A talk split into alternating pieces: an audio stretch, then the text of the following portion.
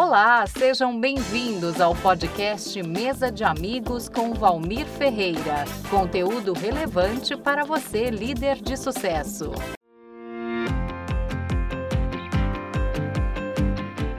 Olá pessoal, eu sou William Ferreira, eu sou advogado nas áreas civil e trabalhista. E hoje é um dia muito especial que chegou o meu momento de participar da mesa de amigos. Eu vou estar participando com o apresentador Valmir Ferreira, quem diria, o Valmir Ferreira vai me entrevistar hoje aqui e irei compartilhar vários momentos entre a mistura de irmão e amigos. E falar do Valmir é muito fácil, porque o Valmir é uma pessoa que tem uma energia muito grande, costuma fazer amiga por onde passa. E eu tenho inúmeras situações que o Valmir acaba de conhecer a pessoa e quando vê, ele envolve entre os amigos mais antigos dele. E quando vê, a gente está todo mundo compartilhando experiências incríveis com essa pessoa que acabou de ser os nossos amigos. E esse programa Mesa de Amigo, de Amigos, é, demonstra isso, uma união de pessoas que compartilham as ideias, compartilha momentos e isso é muito especial. Deus abençoe e fique ligado.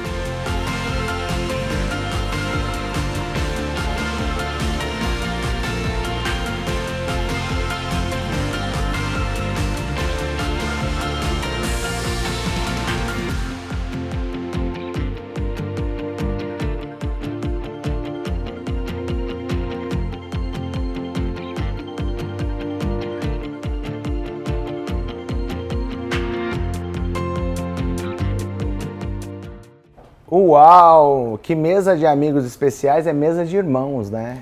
Tenho uma honra para ver, um, uma honra e o privilégio de estar com meu irmão à mesa aqui, meu irmão William Ferreira, a qual tenho um carinho muito grande. É, estava numa resenha, brincadeira aqui, mas toda vez que eu falo da, do meu pai, do meu irmão, da minha mãe, são pessoas que são muito especiais para minha vida, são pilares. Eu sou 1% do ser humano que eu sou, muito grato a eles por tudo que, que eles fizeram por mim.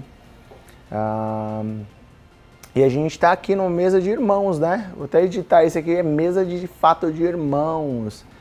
Quanto tempo, hein, velhinho? Juntos na terra, hein, mano? Bom te ter aqui. Obrigado por ter recebido o convite. É, obrigado por, por poder sentar à mesa com você, a gente poder fazer um memorial de gratidão, papai. E obrigado mesmo. É um prazer estar aqui, né? E é muito comum na nossa família a gente compartilhar os nossos momentos perante uma mesa, né? É, perto de uma mesa, né? Onde saem as resenhas, saem as nossas brincadeiras e, e a gente tem histórias para contar é, juntos, né? É muito momento, é um momento especial nosso agora e vamos compartilhar com vocês aí. O meu tá robotizado? Tô tá zoando ele agora. Tá né? maravilhoso. O barato é você relaxar essa mesa aí, amigo, muito bom. Eu vou trazer até um vinho pra gente degustar aqui. O meu querido amigo Bruno, vem cá, Bruno. Trouxe uma reserva aqui pra gente, preparei pra nós aqui. Nossa, aí sim. uma reservinha aqui pra dar uma relaxada. Agora vou, vou compartilhar ainda com mais vontade, né? William, por que o direito, cara? Rapaz, é, é engraçado, né? Quando eu tava no último ano do colegial, né, do para finalizar, que você tem que escolher uma profissão. Eu não tinha nenhuma profissão escolhida ainda, né? E isso meio que dava uma dor no coração, porque tem gente que eu conheço desde pequenininho já fala, ó, decidiu, eu vou ser isso, eu vou ser um engenheiro, eu vou ser um médico, eu vou ser vou ser uma atriz, um ator, e eu não tinha essa decisão. E eu lembro que antigamente a gente fazia um curso de informática, né? E eu estava tendo aula lá e a professora da, da informática, ela falou que estava fazendo direito. Ela estava no segundo ano e ela falou: "Nossa, era a coisa mais bela do mundo, defender as pessoas". E do jeito que ela falou, aquilo entrou no meu coração e eu cheguei em casa e falei: "Pai, eu vou fazer direito". Legal. E aí eu segui o, essa carreira linda E tem uma frase do direito que é muito muito marcante na minha vida que eu aprendi aprendi logo no primeiro ano da faculdade. Acho que o primeiro livro que eu comprei é, no prefácio do autor, do autor do livro, ele fala assim que você tomar um vinho apenas para saciar a sua sede é como você é, tomar o vinho para matar sua sede. Então, quando você decidiu o direito, é, você tem que é, ter uma decisão muito com amor, muito com carinho. Muito legal. Me fala, sabe uma das coisas que eu acho interessante em você, cara? É, e é a forma que você é humano, sabe? E se dedica para defender as pessoas, né?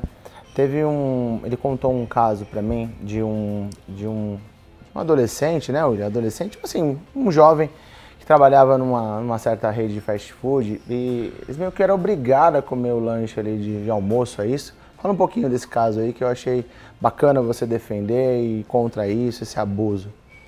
É, essa rede de fast food é, geralmente contrata jovens é, para trabalhar em sua rede. E, e, os meninos, as meninas, são é, sujeitados a ter como refeição um lanche, uma batata frita, refrigerante e, e só isso. E eles falam que aquilo tem um, um valor nutricional muito grande. E eu fico pensando, e eu pego casos que as pessoas trabalharam às vezes uma década e aqueles jovens comendo lanches como suas refeições. E eu, absurdo, a partir do momento que eu vi que isso era um absurdo, eu entrei com. coloquei isso, fiz um pedido de dano moral. E graças a Deus, os, o Tribunal Regional do Trabalho, em, em, decis, em uma decisão muito linda, os desembargadores fundamentaram de forma estupenda, é, demonstrando que você comer lanche todos os dias não é não é justo, né? Deixa eu te falar. É, vou deixar o Instagram do meu irmão aqui, quem, quem quiser acompanhar ele nas redes sociais, ele tem muitas dicas aí, acho bem bacana, segue ele nas redes sociais. E, William, é, vamos mudar um pouquinho, vamos falar do papai. Mesa de amigos, cara, foi muito voltada à história do pai, cara, sabe? O pai era um cara que, um coração muito enorme, um, país, um pastor raiz, né? Aquele pastor realmente que cuidava das pessoas, que era amigo de verdade, que pegava até é, uma geladeira de casa e doava a uma pessoa que precisava, a gente ficava sem geladeira, e perguntava quando vem a geladeira, ele falava Deus proverá e vinha a geladeira. Então eu sou muito grato ao nosso pai, né? E esse é o momento da gente fazer um memorial de gratidão a ele pela vida dele, o cara que ele foi, um ser humano fantástico. Eu sempre digo, se eu for 1% do papai e mamãe na terra, vou ser um dos homens mais mais felizes do mundo e, e, honestos, né? Com caráter, dois seres humanos incríveis. Se você tivesse que resumir uma palavra do papai, qual que seria, cara? Ah, ele é, ele foi o nosso herói, né? Uhum. Ele, ele era um, um, um homem muito, é, muito honrado. Eu nunca vi ninguém bater na porta de casa falar, ó, oh, seu pai tá devendo alguma coisa. E ele tinha uma facilidade muito grande de fazer amigos. E Verdade. que você é, herdou isso dele. É um dom, uma dádiva de Deus. Você reunir pessoas, fazer amigos. E ele era, ele tinha um jeito muito sério, mas ao mesmo tempo brincalhão. A gente tem várias histórias é, com relação a ele, é, aonde eu vou e as pessoas que conheceu meu nosso pai, né, sempre conta alguma história bacana que tem para compartilhar dos momentos que viveu com o nosso pai, né? E um momento que você teve, eu tenho um momento que eu vou falar que eu tive com o papai.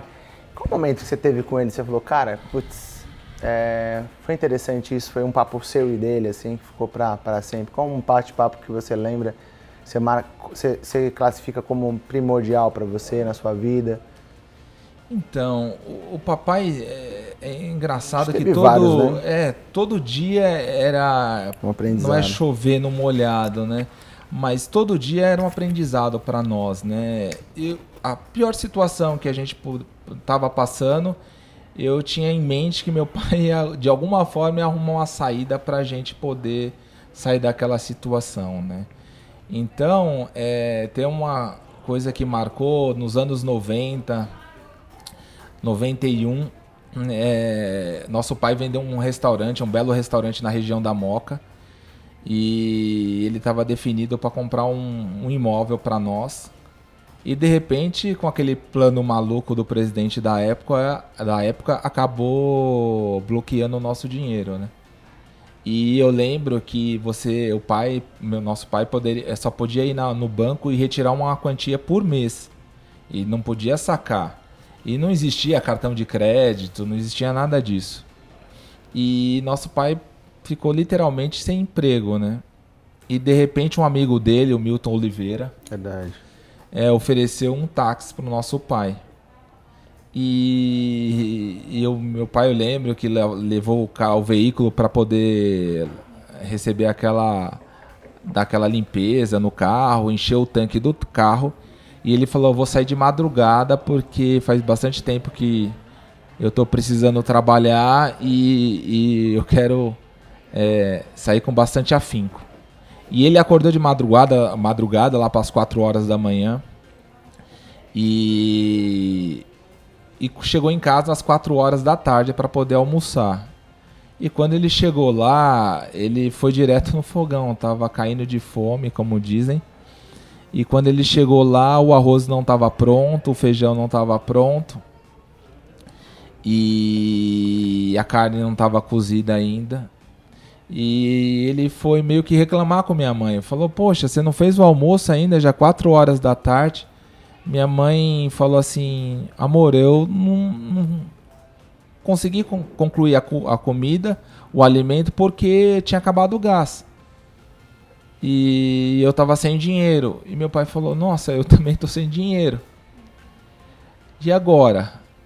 E ele falou assim: Eu não peguei nenhuma corrida. Ele trabalhou das quatro da manhã, parece até brincadeira, gente. A cidade que a gente vive, que é São Paulo uma cidade que tem uma movimentação de pessoas muito grande, você sair das 4 horas da, da, da madrugada até mais ou menos as 4 horas da tarde e você não conseguir pegar uma única corrida que os passageiros falam, né? E foi aí quando ele disse que dobrou o joelho no chão e ele disse que não tinha forças nem para orar. Ele só chorou naquele exato momento. E veio a voz dentro do coração dele e falou: coloca fogo, porque por 30 dias você não vai precisar é, comprar nenhum botijão de gás. E meu pai era um sujeito muito brincalhão, muito brincalhão. E ele chamou minha mãe e falou: coloca o fogo aí no, no fogão, acende aí que vai, vai funcionar. Inclusive, o pessoal mais antigo lembra que o pessoal, quando o gás estava na, na reserva, você colocava o botijão deitado. Minha mãe Verdade. já tinha feito tudo isso. De repente, minha mãe vai lá, acende as quatro bocas e parecia que o botijão tinha acabado de ser colocado.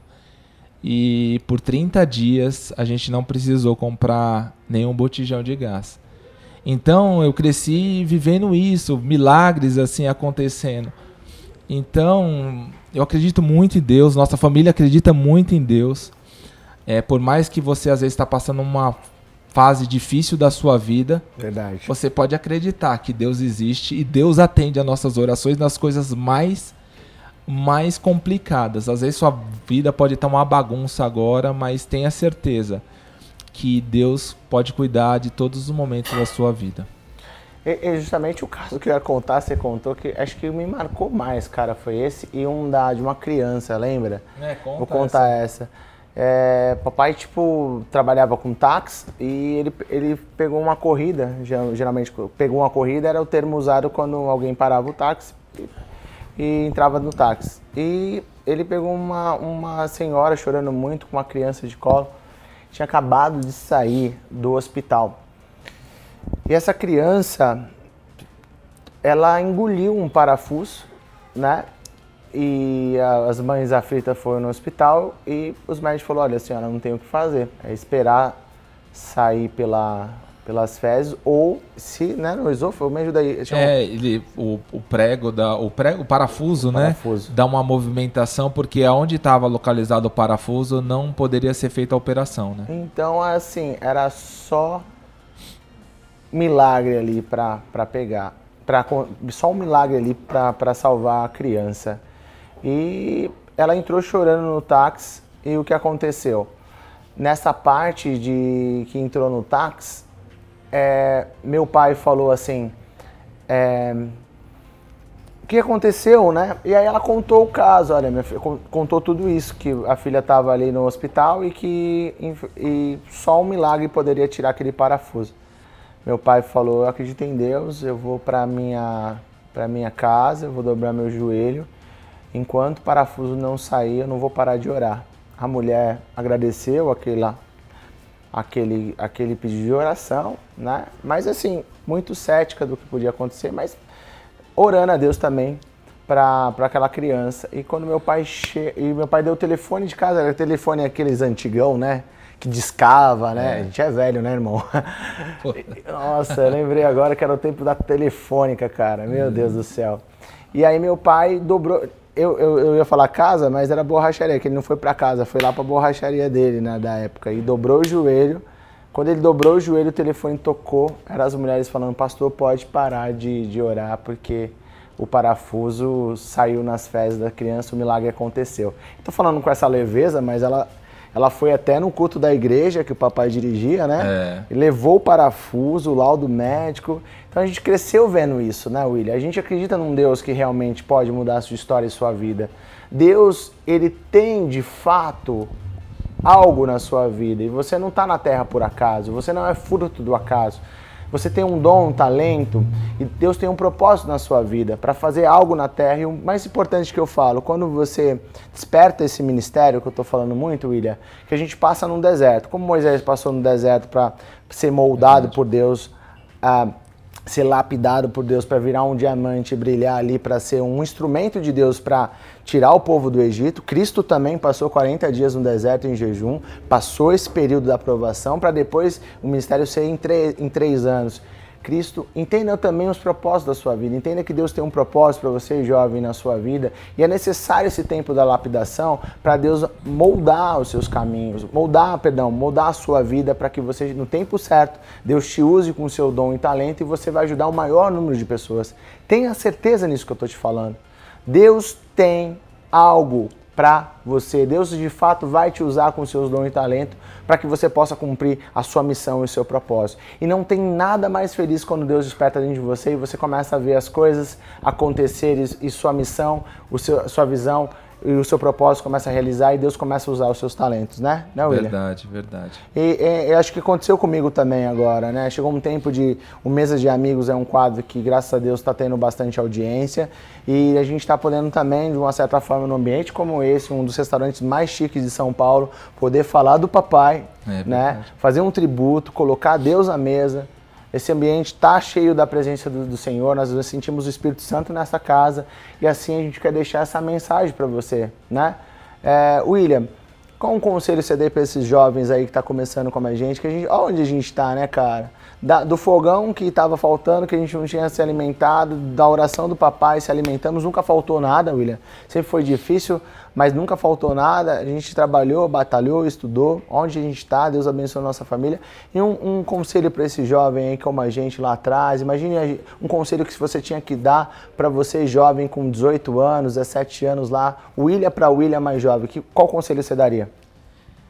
Olha, o mundo hoje está tá muito mais dinâmico, né? As informações estão cada vez é, em tempo real, né? E se eu pudesse olhar lá para trás e falar, William, é, você quer um conselho? Eu falaria que viva intensamente o presente. Às, às, às vezes a gente pensa muito no futuro. É, eu vou dar um exemplo aqui. Eu conheço é, algumas situações que os jovens de hoje em dia eles é, procuram muito é, como vai ser minha vida, é, quanto que eu preciso para comprar um apartamento, quanto que eu preciso ganhar para comprar um carro e eu percebo que a vida está indo e eles não estão vivendo. Então, se eu pudesse falar alguma coisa, eu falava: olha, viva cada dia. Deus irá, de certa forma, orientar vocês entendeu? Vai chegar o momento de você desfrutar aquilo que você está plantando, mas o interessante é você adquirir conhecimento, né? É importante o deserto da sua vida. Entenda que Deus tem um plano na sua vida, mas é necessário o deserto para Deus amadurecer. Então, jovem, entenda esse processo. Muitas vezes Deus está nesse processo do deserto te fazendo você crescer. Entenda que foi importante os 40 dias de Cristo sendo provado no deserto para ele brilhar na cruz. Então, entenda que o importantíssimo na vida de Moisés é aqueles 40 anos no deserto para ele poder ser um líder, para liberar, para liderar a, a, o povo judeu a sair da escravidão. Então Deus tem de fato um plano na, na sua vida. Mas entenda uma coisa: você é instrumento na mão de Deus. O instrumento, um violão por si só, ele não pode tocar. Então é necessário aquele que tem o dom tocar em você. Assim é Deus querendo tocar na sua vida. Entenda que você é o violão, você não é o músico. Deus vai te usar como instrumento, mas é necessário que Ele entre em você. Tem alguns jovens, William, que esquecem a hierarquia de Deus. Deus fala que tem que amar a Deus sobre todas as coisas e depois amar o próximo como a ti mesmo. Tem um livro chamado, que eu estou escrevendo um livro de. Ó, oh, tô falando do livro já, chamado Pilares para um Líder de Sucesso e coloca essa hierarquia. Deus, você se amar, que é diferente de ser amante de si mesmo. Se amar é entender que você nasceu, veio na terra para servir as pessoas. O terceiro pilar é família, né? O quarto pilar é você entender seu talento, seu propósito para cumprir a sua missão na Terra. E o último é os bens materiais. Mas se você muda a escala, a hierarquia, coloca os bens materiais na frente da família, os bens materiais na frente de Deus, cai a construção. Nossa, o Rodolfo Santos aqui do restaurante Madame Suzette estava falando sobre isso. É necessário ter uma rocha sólida, você construir através do trabalho. E a mesma coisa, você precisa ter uma rocha que é Cristo na sua vida. Seu pilar. Por isso que Deus fala, ame Deus sobre todas as coisas. A minha oração diária é que Deus me ensina a amar o Senhor, porque eu não sei te amar. É um exercício diário. E aí Deus dá outra missão pra gente. Amar o próximo como a ti mesmo. Então é outro exercício diário, né, William? É difícil, é mas difícil. é um exercício diário, concorda? É difícil, mas eu acho que é possível. E você não pode perder a alegria do dia a dia. É, nosso pai era um, um, um, homem muito sério, mas ele era muito alegre. Sim, sim. Ele sempre, aonde estava, sempre tinha uma piada pronta, tirar algum coelho da cartola para fazer as pessoas rirem. Por exemplo, minha mãe ia para a igreja quando eu chegava lá, o pastor falava: vamos pegar a Bíblia para ler num versículo, um livro tal. É Minha bom. mãe abria a bolsa, tava lá uma laranja, uma banana. Um abacate. meu pai colocava na bolsa dela, minha mãe ficava doida. Aí meu pai, poxa, você levou laranja é. pro, pro, pra igreja? Você queria tomar, abrir a laranja lá no meio do culto? Como ia ser isso? Verdade. E meu pai tinha umas sacadas assim, muito bacanas, que isso a gente leva, né? E ele, onde ele ia, fazia amigos e não tinha distinção de pessoa. Ele sempre procurava desde o do maior para o menor. Isso é, as pessoas classificam assim, mas para ele não tinha essa classificação de maior para menor, não. Para ele todo mundo era igual, né? Legal, mano. Dá uma relaxada aí, está destravou, mandou muito bem, mas eu queria que a Alice entrasse aqui para entrar. Se cadê a princesa linda do tio? Traga a Alicinha aqui para finalizar esse mesa de irmãos. E o William tem Falamos um defeito, cara. O William é palmeirense, cara, né, Will? É doido. não é palmeirense, não? Não. Obrigado, querido. Que time você torce, William? Coringão, Qual Coringão. Qual é o seu hobby, William? Fala aí pra gente, enquanto a Alicinha entra aqui. Meu hobby é, é engraçado. Eu gosto muito de estar em família, né? É, família eu acho que é, com, é o nosso, nosso hobby maior. E depois que você é pai, gente, olha, as coisas mudam, viu? Você Caríssimo. não imagina como sua vida muda depois que Vem vocês. É, depois que nós viramos pais, mães, né? Vem, filha, vem aqui, papai. Vem Ajudar o papai Quem que é a princesa ó. linda do tio? Vem cá. Vem segurar o microfone com o papai. Ah, senta aqui no meio. Fica aqui de perto. Quem é a princesa linda do tio? Quem é? Alice. Alice. Tira um pouquinho só. Fala. Essa é a joia da nossa família. Fala assim, boa noite, gente. Boa noite. Fala mais alto. Boa noite, gente. Ah, Quer cantar no linda. microfone, filha? Quero. Canta com Canta o quê? aí. Rato na batata? Rato na batata. Não?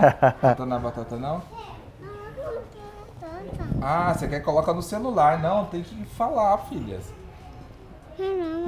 Não quer falar, né? É esse momento em família aqui com a grande Alice, minha princesa. Com o tio, fala tchau, amigos. Ah, aí termina um mesa de amigos com meu irmão William. Obrigado, cara, por ter vindo. Deus, abençoe. abençoe. Mandou bem, cara. Vamos pra próxima. Tá agora. melhor que o Jô, hein? um beijo do gordo. Uou! Beijo. Valeu, William. Show. Parabéns, mano.